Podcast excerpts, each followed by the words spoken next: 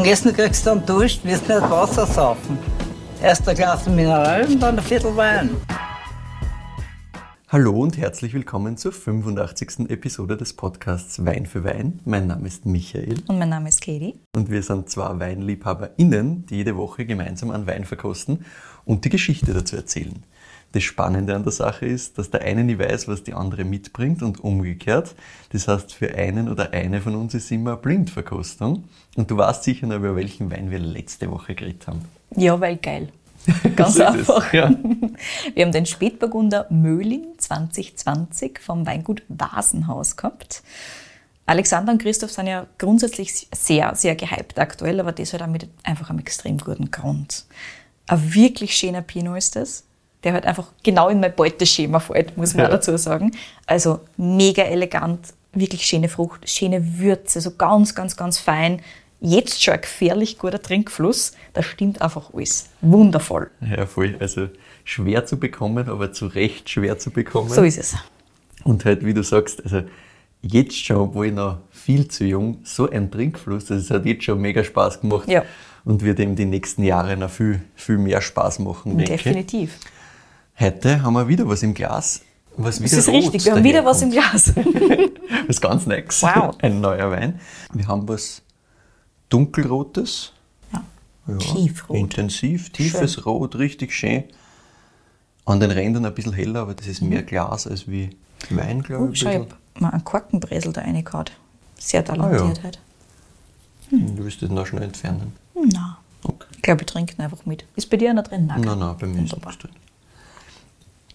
Sehr schön, also richtig, richtig dicht das Ganze. Hm. Wirkt jetzt nicht unfiltriert oder irgend sowas in der Form am ersten. Also riecht schon recht klar das Ganze. Also ich kann zumindest durchschauen. Ja, Soweit, so Genau. gut. ein bisschen kalt ist er jetzt aktuell noch, also vergib ich mir ein bisschen die Kälte da.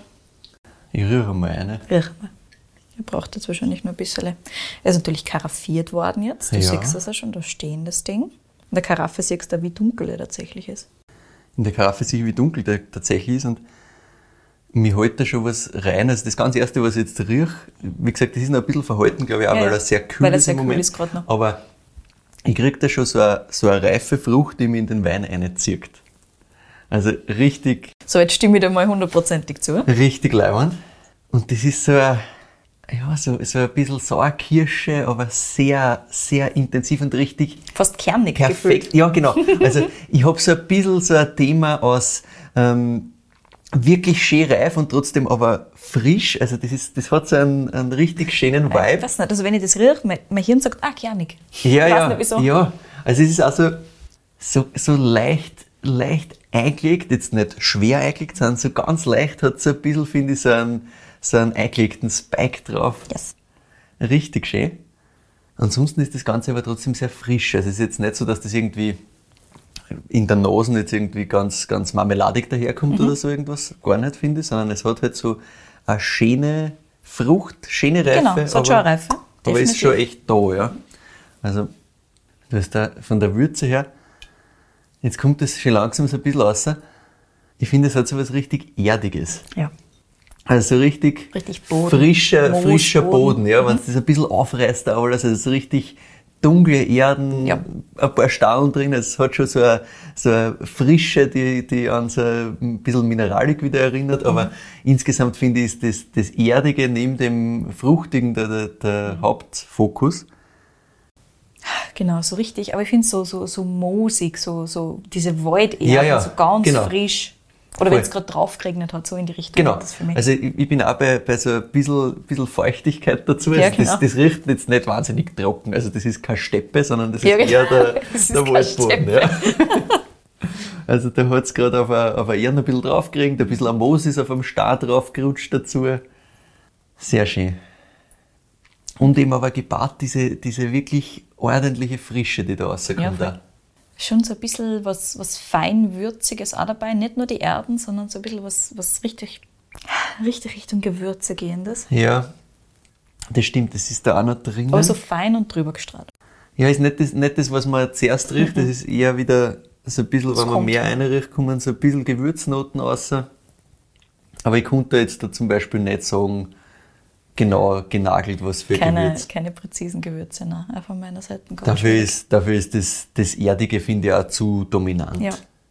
Ja, auf jeden Fall mal sehr, sehr schöne Nase. Ich werde mal einen Schluck nehmen, um das Ganze Yes. genauer anzuschauen. Mhm. Sauber. Ist richtig leibend. Säure ist auch da, also ordentlich. Kommt hinten raus, spürst das auch nochmal, wie das nochmal weiter druckt. Zu Beginn ist es, hat es schon ein bisschen einen Körper, aber die Frucht ist jetzt da im Vergleich zu dem, wie es die von der Nase her, diese Reife ins Glas einzieht, um einiges eleganter, um, um einiges zurückhaltender, finde ich. Ich bleibe aber trotzdem bei diesem ganzen Sauerkirsch, ein bisschen Preiselbeeren, so Geschichten. Also ich habe Genau. so, Preiselbeer finde ich eigentlich ganz gut. Das bleibt mir auch hinter außen, bleibt das relativ Mhm. lang in diesem, in diesem Mischung aus, aus Würze so ein bisschen und halt dieses Preiselbeerige, aber sehr, trotzdem mit ordentlich Zug durch diese Säure. Also es wird schon sehr, sehr strahlig hinter außen. Also Strahlig, ja. weil zu Beginn ist das schon, breitet sich mal im ganzen Gaumen aus, Mhm. aber dann zieht sich das runter wirklich wie ein Laserschwert. Genau. Und was du jetzt natürlich auch noch sehr merkst, das ist dem Alter des Weins geschuldet, ist, Tanningerüst ist ordentlich da. Also du hast Genau. da durchaus Grip Ja. und nicht nur Grip, sondern du merkst, da, das ist, das Das ist, ist- kein gealtertes Genau, das ist, noch, das ist noch sehr jung, genau. aber es funktioniert, finde ich, aufgrund der Säure, die das auch da durchboxt. Ja, und dadurch, dass du halt trotzdem mal diese Frucht hast, die genug Juice liefert, sodass Genau. du drüber kommst über das Ganze. Genau, also das ist am Anfang, wo, wo sich das ein bisschen so ausbreitet, ist das schon sehr saftig. Mhm. Und das ist mehr, finde ich, so eine, so eine Preiselbeer-Soft-Geschichte mit ein bisschen, mit ein bisschen Sauerkirschen drin und so. Mhm. Aber halt, wenn man sich jetzt so, so, so diese, diese Cranberry-Saft-Geschichten und so anschaut, das ist alles, finde ich, nicht so intensiv süß Mhm. von der Fruchtigkeit her jetzt. Und das habe ich da auch. Also das ist sehr, sehr schön. Das gefällt mir sehr, sehr gut. Weil das nicht so überreife Frucht äh, präsentiert Ja, wird. genau, es haut ja nicht um. Nein, gar nicht. Aber ich muss einmal einen zweiten Schluck nehmen, weil ich merke schon, das hat Trinkfluss. also mir Gut trocknet gemerkt. Das, mir trocknet die Säure mit dem Tannin da ein bisschen den Mund aus. Jetzt muss ich noch einen Schluck nehmen. Es hat auch auf der Zunge so eine, so eine schöne Mineralik. Fast wieder so ein bisschen in diese eisenhaltige Richtung gehen. Ich hab drauf gewartet. Ah, Exakt. ja. Sehr gut. Ich wollte noch nichts Ja. noch droppen, aber ja, genau. Nein, nein, also das, das spürst schon wieder, das ist so richtig dieses, ich würde sagen, Eisenberg-Flair, wenn es Eisenberg ist. Eisenberg. Wäre geil. Es ist nicht Eisenberg, das kann Schon, ich dir jetzt schon sagen. Aber ja, hundertprozentig das Eisenberg-Flair, Würde ich, genau. würde ich ihm geben auf jeden Fall. Also dieses arg mineralisch-eisige. Ding, was Finde in der. Nase hast du das auch so ein bisschen mit sowas. Ja, so ein bisschen Graphitgeschichten Ja, und so genau. Spaß, ja. Eh diese Frische, die da drüber kommt, ja, Genau. das ist ein bisschen kreidig, so ein bisschen in diese Richtung gehend, ja, schön. Genau. Ja, also generell am Gerüst merkst du halt, das ist grundsätzlich ein Wein, der ist durchaus gebaut, um Der hat länger zu einige leben. Zeit vor sich, ja, ja. Ganz genau. Und das, also, das Tannin ist schon noch scharf. Also das kommt schon noch Ja, ja, das ist noch, kantig daher.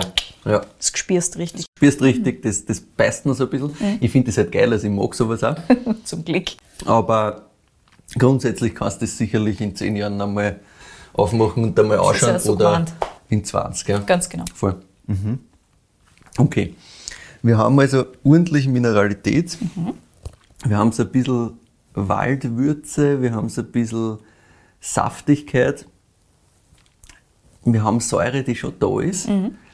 Ähm, wenn wir in Österreich sind, sind wir das. Wir sind nicht Sind in wir nicht, Österreich. okay. Weil, waren in Österreich, hätte ich eben gesagt, ja, okay, irgendwer hat, hat das sehr schön verstanden, Blaufränkisch am Eisenberg so zu bauen. Hätte absolut gut sein können, war auch was, was ich durchaus mitnehmen darf, wie Mhm. Ja. wir ja wissen. Aber nein, in dem Fall nicht. Weil das wäre sonst so mein, mein erster Tipp gewesen von dem ganzen, wie das aufgebaut ist und das Tanningerüst geht sich, finde ich, schon auch aus. Weil das ist schon Mhm. Ja, ordentlich da. Okay, was kann sowas noch kennen? Grundsätzlich glaube ich, dass es von einer Region kommt, die nicht allzu warm ist.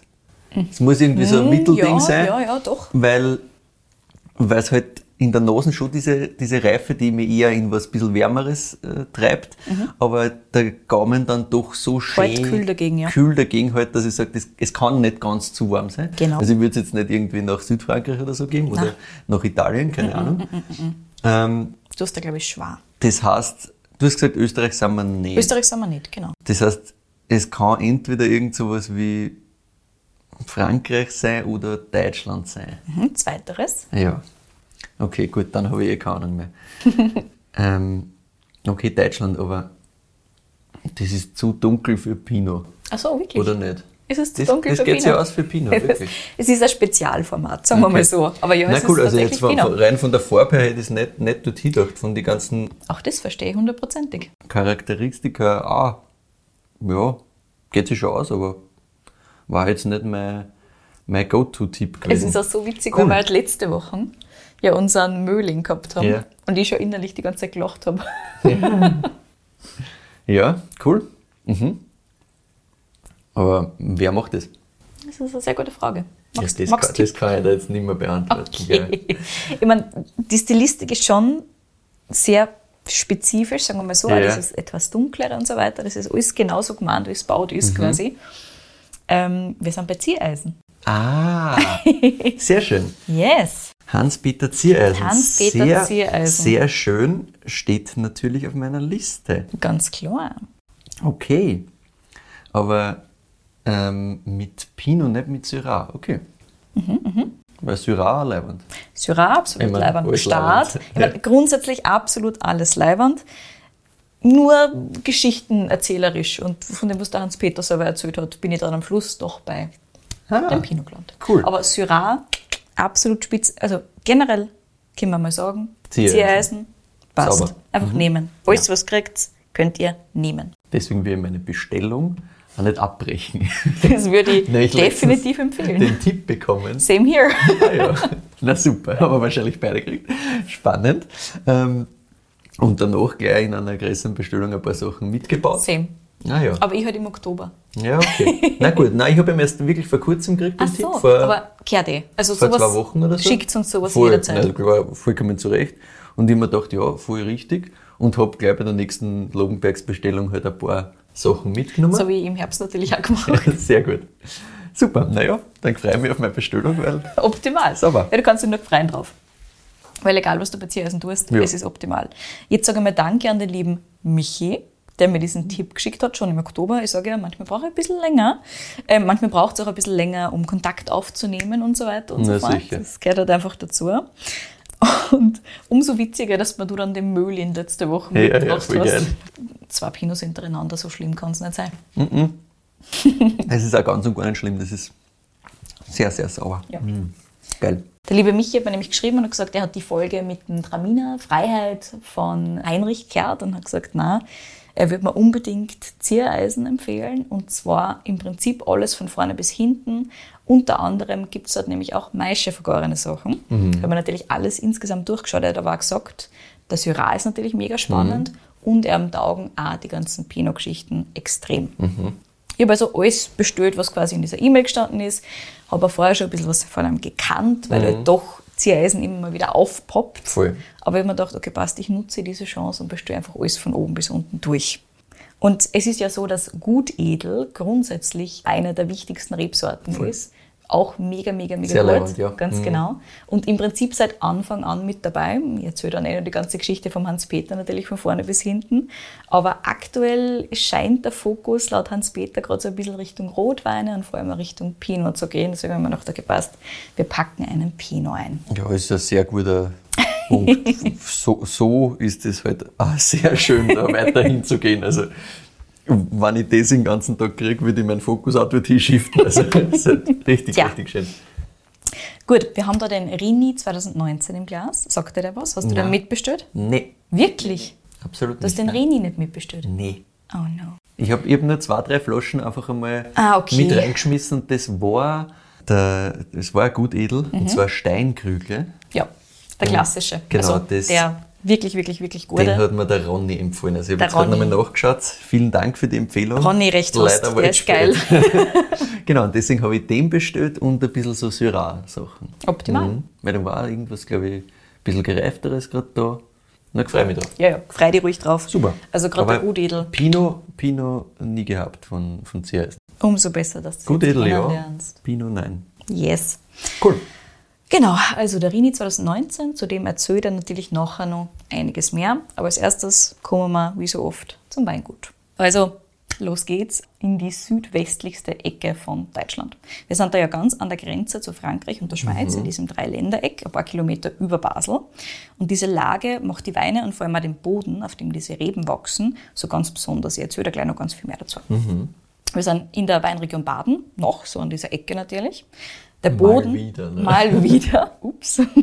Der Boden ähnelt allerdings dem von Burgund. Wir haben da diese Kalksteinausläufer vom Schwarzwald und das Fundament ist ausschließlich Jurakalk. Und dieser Jurakalk, also dieser Oxford-Kalk, hat Hans-Peter das genannt, Okay. der kommt nur an ein paar verschiedenen Stellen aus dem Boden. Eine davon ist im Burgund die Côte d'Or. Und dann versinkt er wieder, der geht bis zu sieben Kilometer unter dem Boden runter. Und da, wo dann der Rhein ins Spiel kommt, an dieser ganz letzten Ecke von diesem großen Oxford-Kalk, also vom Jura-Kalk, an diesem Ausläufer, kommt das Ganze dann wirklich nochmal ganz gerade nach oben quasi. Also da ist das ganze Ding gebrochen unten, diese Platte, und kommt nochmal ganz gerade nach oben. Nur deswegen haben sie das. Ansonsten war das irgendwo Kilometer unter der Erde und das war Ja, einfach gar so. Mhm. Und so haben sie halt an vielen von ihren äh, Weingärten ganz, ganz marmorweißen Kalkboden. So richtig. Also er Geil. sagt, bei einer ist er richtig weiß. Es gibt anderswo, da ist er so bananig gelb, Okay. aber bei einer ist er weiß wie Marmor. Absolut schön. Wobei das dann nochmal ein Sonderfall ist, das erzählt er dann gleich. Also der Rini ist nochmal was ganz Spezielles. Deswegen, also wir haben auch Eisen im Spiel da, wie du vorher Ah, ja. schon gut gemerkt gut. hast. Also Deswegen habe ich den alleine schon Jetzt so haben spannend die in gefunden. Deutschland auch schon Eisenberg, oder? Das haben die auch schon am Eisenberg, aber halt nur ganz spezifisch. Nur dort. Alleine schon deswegen habe ich es so cool gefunden. ja, voll geil. Gut. Jetzt ist es aber grundsätzlich so, auch wenn die da mega Jurakalk-Ausläufer haben und alles Mögliche, dass im Markgräflerland vorrangig Spargel, Obst und alles, was da sonst nur so wächst, und das ist relativ viel gezogen worden, wie es früher. Also Ja. Wein hat schon auch immer gegeben, weil es gibt halt Wein, ne? Ja. Aber, als Aber halt so als, quasi. genau, Spargel ist wichtiger gewesen lang und Obst und so weiter und so fort, so Kirschbaum, Äpfelbaum und so weiter. Und so war das auch bei den Eltern von Hans-Peter. Da war es eben eine ganz klassische gemischte Landwirtschaft. Hof ist schon seit 1734 im Familienbesitz, also den gibt es schon sehr, sehr lang, aber halt immer gemischte Landwirtschaft.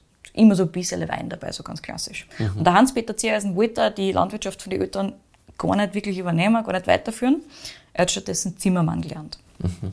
Und er hat gesagt, ein bisschen zart hat das Ganze ausgeschaut, da die landwirtschaftliche Arbeit bei den Eltern und bei den umliegenden Höfen. Naja, und hat nicht sein müssen. Hat nicht nach Spaß ausgeschaut. Nein. Und ich habe gefragt, okay, wie ist das dann passiert? Und er hat gesagt, ja, sau blöd ist das gerannt. Super, ja gut. Sie waren drei Kinder, hat er gesagt. Die kleine Schwester hat Floristin gelernt, die größere hat Fremdsprachen studiert. Keiner wollte was Landwirtschaftliches so richtig machen. Und um 1989 so ungefähr haben dann die Eltern intensiver nachgefragt, ob der Hof jetzt übernommen wird oder nicht. Da ist es halt auch darum gegangen, zahlt es sich aus, dass wir irgendwie noch investieren, tut das jetzt noch wer weiter oder müssen wir halt uns anderswo umschauen. Und der Hans-Peter hat sich dann erweichen lassen. er wollte ursprünglich dann aber Obstbau lernen und er hat gesagt, da hat es zum Glück kein Stell gegeben. Ansonsten war er jetzt Obstbauer. Es ist gut, dass es nicht ist, weil Ja, ich glaub bin nicht, sehr dass froh, dass mit es nicht ist. Und er ist, glaube ich, auch. Er ist auch sehr froh, dass es nicht ist. Grundsätzlich ist der Obstbau fürs Markgräflerland ja relativ wichtig. Da wächst wirklich von, von Kirschen bis Äpfel, hat er gesagt, alles Mögliche. Also da haben sie richtig viel. So richtig fruchtbar das Ganze, ganz viel so Obstzeugs. Und deswegen ist er eben auf die Idee gekommen, dass er das machen kann. Bei seinen Eltern hat es sowas auch gegeben. Außerdem hat es bei seinen Eltern auch noch Vieh gegeben. Eine Bullenzucht hat er gemeint, haben sie gehabt. Also da wäre ordentlich Arbeit auch in dieser Hinsicht vorprogrammiert gewesen. Aber neben all dem hat es eben auch diese 1,5 bis 2 Hektar Weinberge gegeben.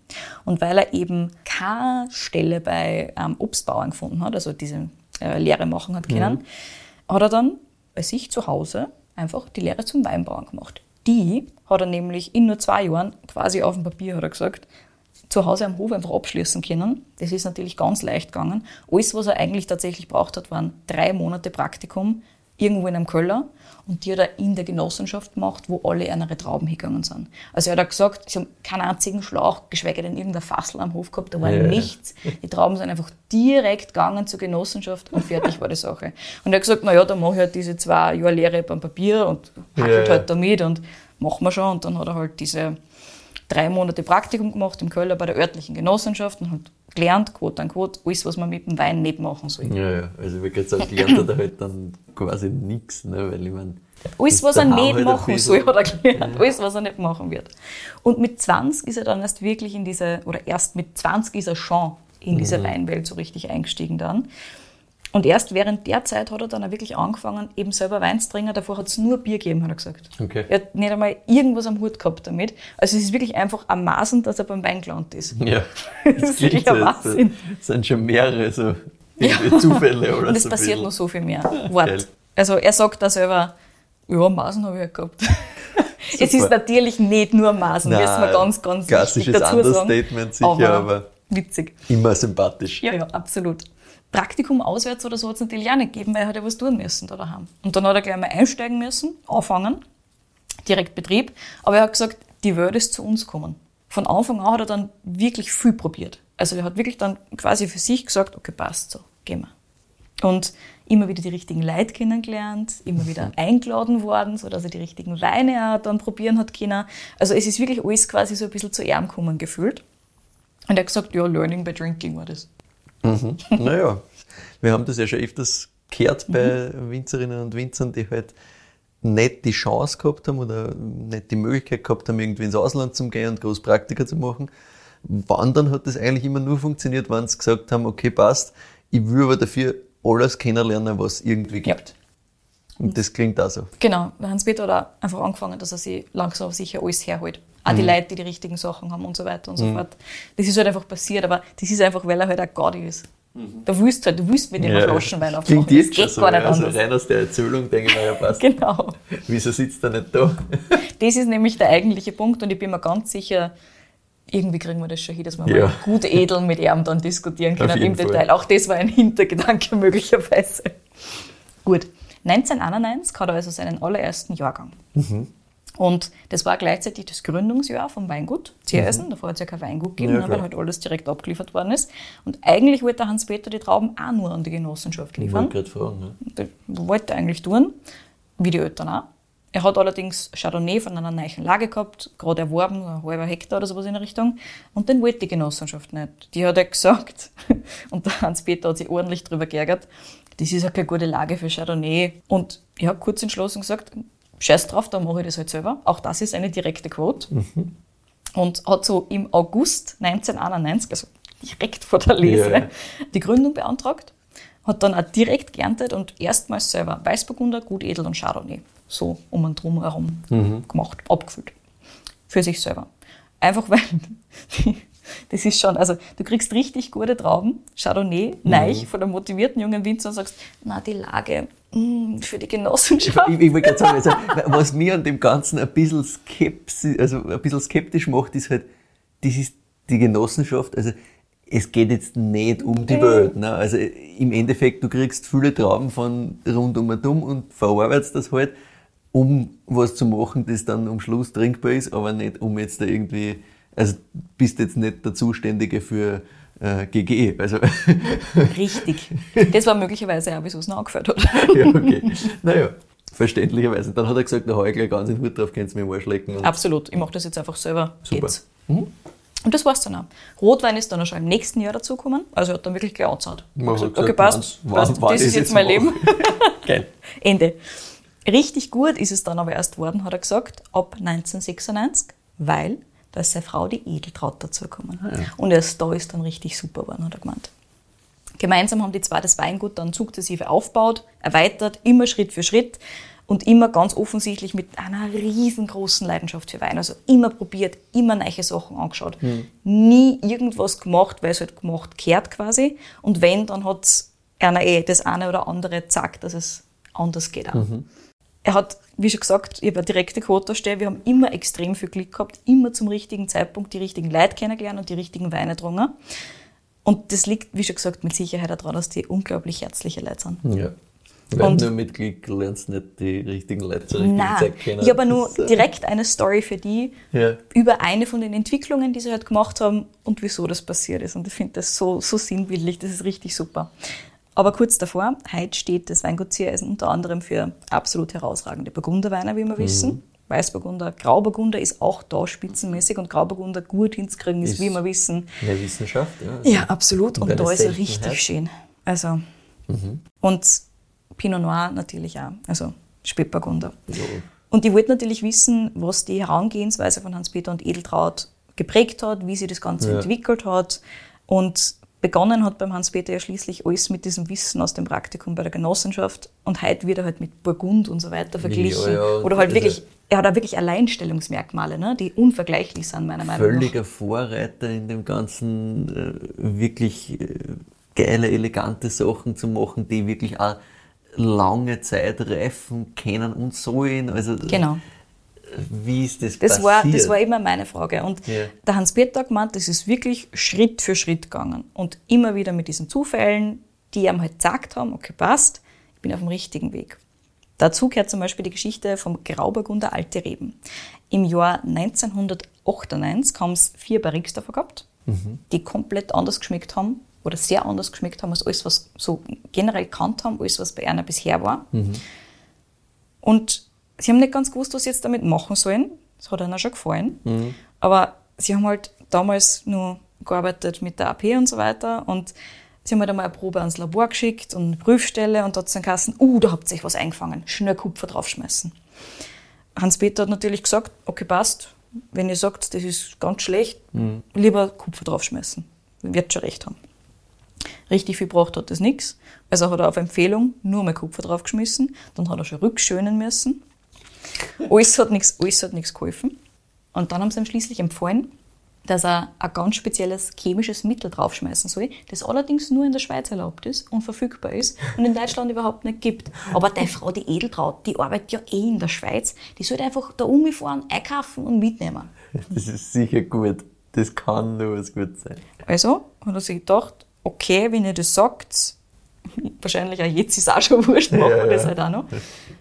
Und hat das auch draufgeschmissen und dann hat es endlich geschmeckt wie badischer Wein, noch nichts mehr. Direkte Uh. Quote. Uh, diese Spitze, ja schön. Tja, was soll ich sagen? Am Schluss ist dieser Grauburgunder auf dem Acker gelandet, hat er gesagt. Dann haben sie einfach ausgespritzt Ja, wieder, ja. weil was sollst du denn damit tun? Ja. Und zwei Wochen später waren er und die Edeltraut dann beim Bekannten eingeladen. Was ich entnehmen konnte, ist es ein sehr, sehr, sehr wohlhabender Schweizer. Und gemeinsam mit dem haben sie gegessen und getrunken. Schweizer. Schweizer mit Privatkoch und Ich habe geglaubt, das ist Einem- normal. so, na gut, dann war es einfach ein Schweizer. Genau. Schweiz. Auf jeden Fall, besagter Schweizer hat seinen Koch kochen lassen, sehr gut gegessen. Und dazu hat es eben auch den einen oder anderen Burgunder gegeben. Unter anderem auch weiße Burgunder, wie der Morche, 90er. Und die Edeltraut und er haben das gekostet, haben sich angeschaut und haben gewusst, scheiße, genau in die Richtung ist das vor zwei Wochen bei unserem Grauburgunder auch gegangen und der liegt jetzt am Acker. Oh fuck. Also ja. sie haben sich nichts eingefangen gehabt, Ja. sondern einfach einen sehr, sehr Das guten einfach geil, Grauburgunder ja. gemacht. Und das haben sie halt nicht kennt. Ja, klar. Naja, sicher. Wenn du es nie davor so hast, denkst du, es schmeckt irgendwie ganz anders. Ja, ganz genau, ganz anders, puh. Und wenn die Prüfstelle jetzt sagt, das ist ganz schlecht, da haben, sie- haben sie sich was eingefangen, das kann überhaupt nicht sein, das musst du dir vorstellen. Da trinkst du das und denkst dir, scheiße. Ja, ja, das Hätte war es mal lassen einfach. Ja. Aber ja, sie haben dann halt gemerkt, okay, passt, das geht in die richtige Richtung, das können wir sehr wohl so weitermachen. Und ab da waren sie dann erheblich vorsichtiger, was Schönungen und so weiter angeht. Also das war mal so ein Learning in die Richtung, ein ganz intensives. erster ordentlicher Anstoß. Ja. Mhm, Genau, also ich meine, die haben vorher natürlich auch immer was getan, aber das war halt so eine Geschichte, die offensichtlich ganz stark hängen geblieben ist. Und ein wichtiger Umbruch war dann 2004 die Ablehnung von der AP, also von der öffentlichen Prüfstelle.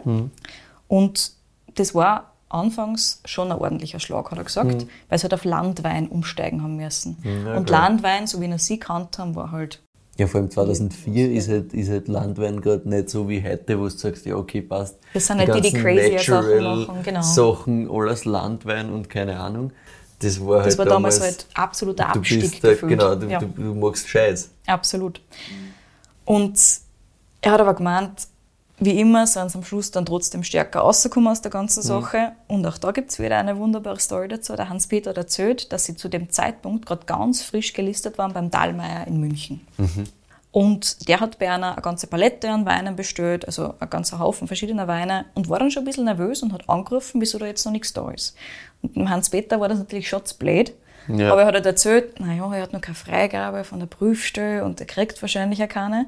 Und der Einkäufer hat damals gesagt, da rufe ich an. So ein Scheiß. Hab mit denen telefoniert und dürft gesagt haben, wenn ihr nicht checkt, was ein richtig guter Wein ist, dann seid ihr wirklich selber schuld, ist Arschlöcher und hat aufgelegt. Nein. So richtig schön. Auch das eine direkte, eine direkte. Quote. Super. Und auch als Landwein hat der Dallmayr dann absolut alles genommen, Cool. ins Schaufenster gestellt mit einem ganz großen Banner, abgelehnter Wein aus Baden. Ja, okay, So das ist natürlich cool, weil damals war das halt wirklich so ein Novum, dass was abgelehnt wird, was eigentlich geil ist. Yes. Heute haben wir halt viel so Entwicklungen in diese Richtung, weil halt viele Sachen so sind, wie es die Prüfstellen nicht kennen oder nicht verstehen, dass das vielleicht auch leibend sein kann. Yes. Ja, damals hat es natürlich richtig auch bewerben. richtig Geil. gut funktioniert, weil halt alle wissen wollten, was zur Hölle Na das jetzt ist. sicher. Also wenn du das wo gelesen hast und alles war, was du so in, in einem Fachhandel quasi gekriegt hast, alles war zertifiziert und Prüfnummer und Genau, und der Adler drauf und alles. Ja. Nein. Und dann kommt sowas daher, wie es auch kosten, weil wir die Meinung bilden. Das ist, glaube ich, schon, dass der Medienecho sicher Ja, ja. Ist schon, ordentlich, ist schon ordentlich gegangen, cool. ganz genau. Und das Gute ist halt, der Wein selber spricht dann halt einfach für sich. Ne? Mhm. Und damit war die Sache erledigt. Und so haben sie die Ziereisens halt vorgehandelt, immer unbeirrter, Schritt für Schritt. Und wichtig war dann auch noch, hat der Hans-Peter gesagt, das Jahr 2015. Da haben sie nämlich mit der Ganztraubenpressung angefangen für ihr Pinos. Also da war so ein bisschen der Fokus-Shifter in diese Richtung dann. Davor hat dann Peter gemeint, haben sie Rotwein gemacht, jetzt machen sie Pinot. und bei reifen Trauben, und er sagt, eine gewisse Reife ist ihm schon wichtig, das merkt man da im Übrigen auch. Also er mag dieses neumodische zu früh ernten nicht, das Ja. findet er nicht so klasse. Er braucht schon so ein bisschen Reife, aber bei schönen, gut gereiften Trauben, nicht überreif, das hast du natürlich Ja, auch wie die. Pest, aber bei solchen Sachen zwischen 30 und 50 Prozent Ganztraube. Manchmal Mhm. ein bisschen mehr, beim Rini sind wir stärker, deswegen ist er das Tannin so. Deswegen ist er erbaut für Ja. noch ein bisschen länger liegen bleiben. schön. Generell ist er mittlerweile viel zufriedener mit seinem Rotwein, als er das noch vor zehn Jahren war, sagt er. Wie schon gesagt, vorher Rotwein, jetzt Pinot.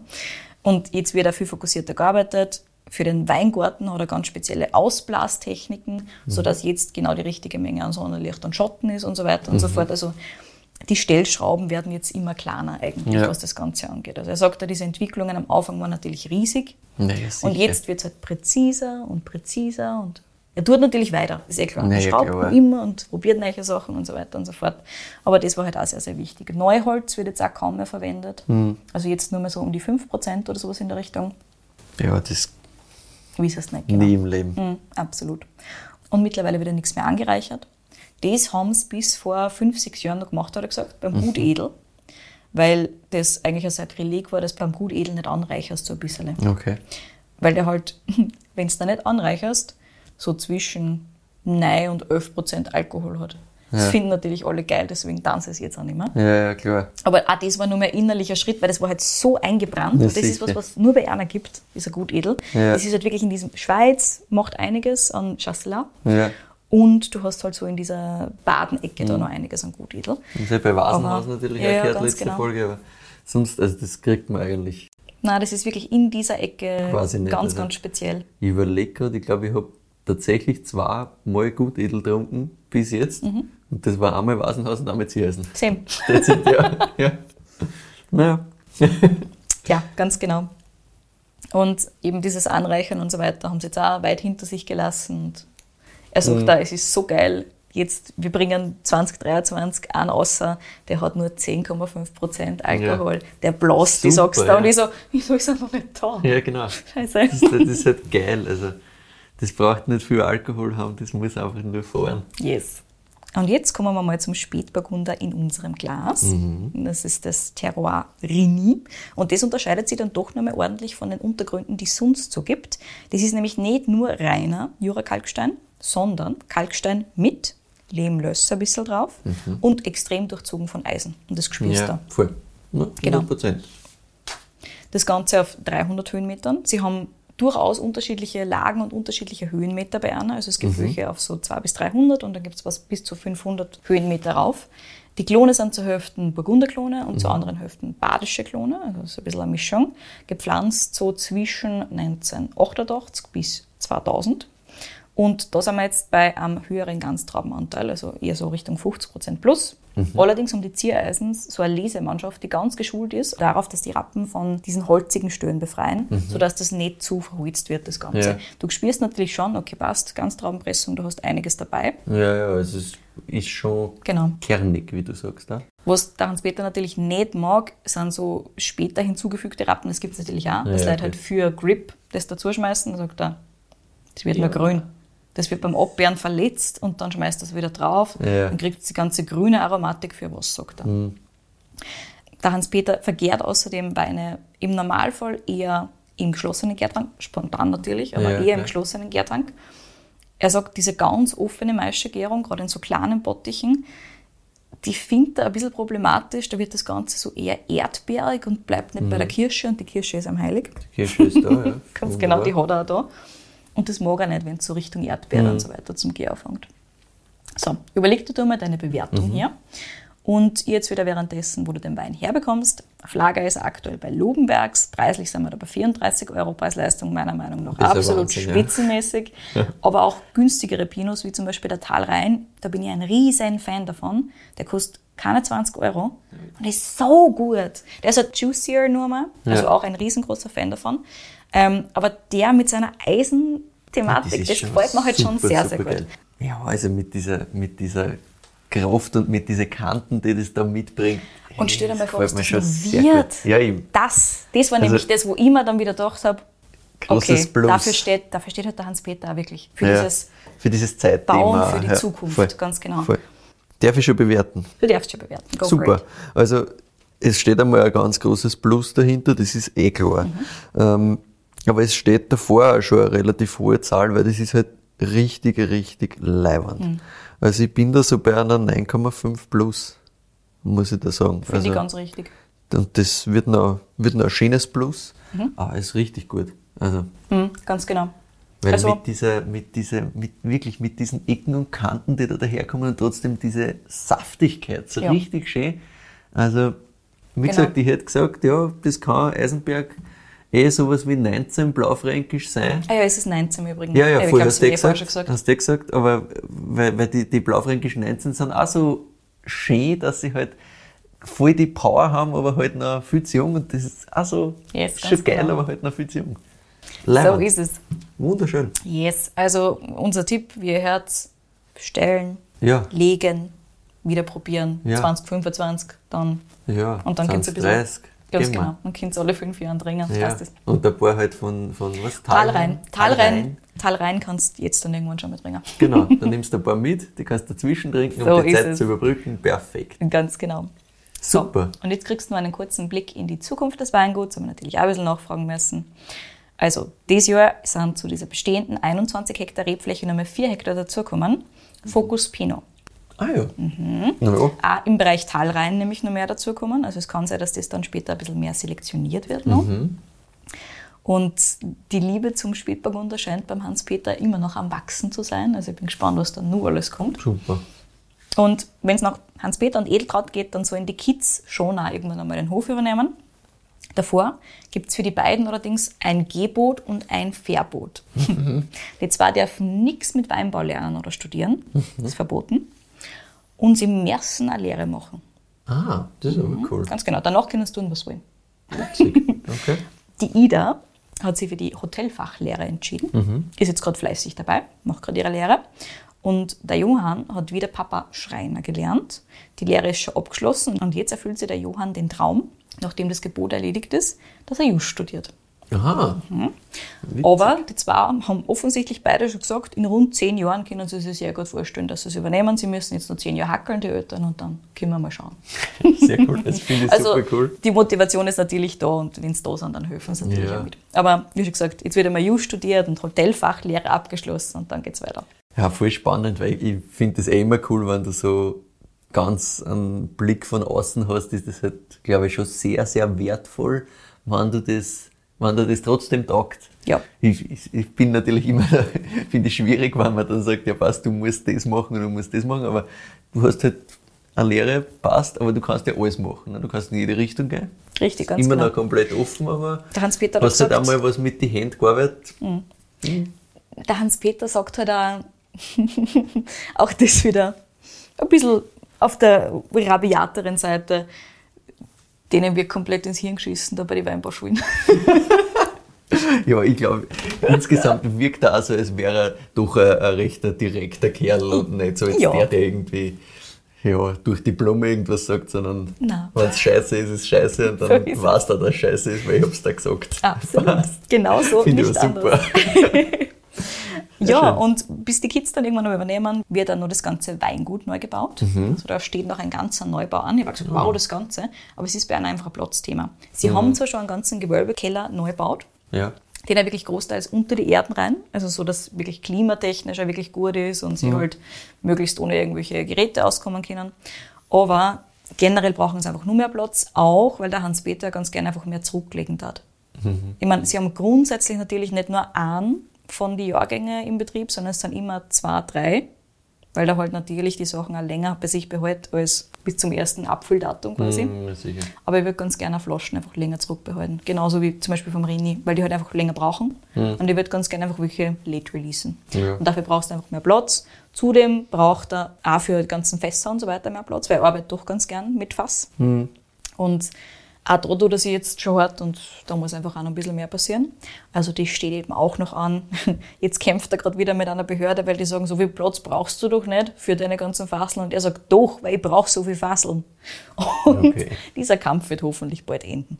Ich drücke ihm die Daumen. Arg, dass man für sowas kämpfen muss. Ja, ich finde es auch faszinierend. Na, aber anscheinend gibt es da irgendwelche Vorschriften oder irgendwelche Regelungen, die besagen, wenn du so und so viel. Hektar hast und so, viel, so, viel, so und so viel Flaschen machst, dann brauchst du doch nur so und so eine Größe, so und so eine Fläche für deinen Keller. Ja. was ist, wenn ich dazwischen zwischen meine Weine spazieren fahren möchte mit dem Rall? ich bin mir sicher, es wird schon eine Lösung gefunden werden. Hans-Peter wird das schon machen. Ich überhaupt gar keine nein, Probleme. Da, da mache ich mir keine Sorgen. Also, das wird ihm halt relativ wurscht sein, was die sagen. Der wird das schon durchziehen. So ist es. Genau. Also das steht jetzt noch in nächster Zeit an und ansonsten Stellschrauben noch feiner stellen. Klar. Weiter geht's. Ja, Ja. Also, wenn man das noch feiner stellen kann, das Ganze, bin ich sehr gespannt, weil das ist schon sehr, sehr fein. Bin mir sicher, dass der Hans-Peter einen Weg findet. Na, der findet sicher noch was, ja. Sehr cool. Herzlichen Dank. Danke auch nochmal an den Michi für die Empfehlung und natürlich danke an den Ronny für die Empfehlung, die leider nichts geworden ist bei mir, aber du hast deine Folge über Ziereisen, also ich hoffe, Ja, du, bist, du bist auch mit äh, Pino ganz glücklich. ähm, gut edel haben wir eher besprochen, also ich glaube, Yes. das geht sich aus. Und damit sind wir am Ende unserer Folge heute angelangt. Danke fürs Zuhören. Wir freuen uns sehr über Feedback und eben Weinvorschläge, wie wir es heute gehabt haben. Schickt uns die gerne entweder an kedi.weinfürwein.at oder an michael.weinfürwein.at. Achtung, nicht an beide schicken. Außer wenn ihr zwei verschiedene Personen seid, dann könnt ihr es gerne an beide schicken, dann können wir ist eh nichts okay. machen. Ja, genau. Das passt. Und ja, was uns auch freut, ist natürlich, wenn ihr uns auf Spotify und Apple Podcasts folgt. Da kann man uns auch bewerten, also auch da freuen wir sich drüber. Da werden wir einfach ein bisschen besser nochmal angezeigt und kriegen ein paar Hörerinnen dazu. Das freut uns natürlich. Und auf Instagram findet ihr uns auch unter Wein für Wein. Dort und auf unserer Website weinfürwein.at bereiten wir euch auch immer eine Zusammenfassung der Episoden mit Verkostungsnotizen und Co. vor. In diesem Sinne, danke fürs Zuhören. Bis nächste Woche.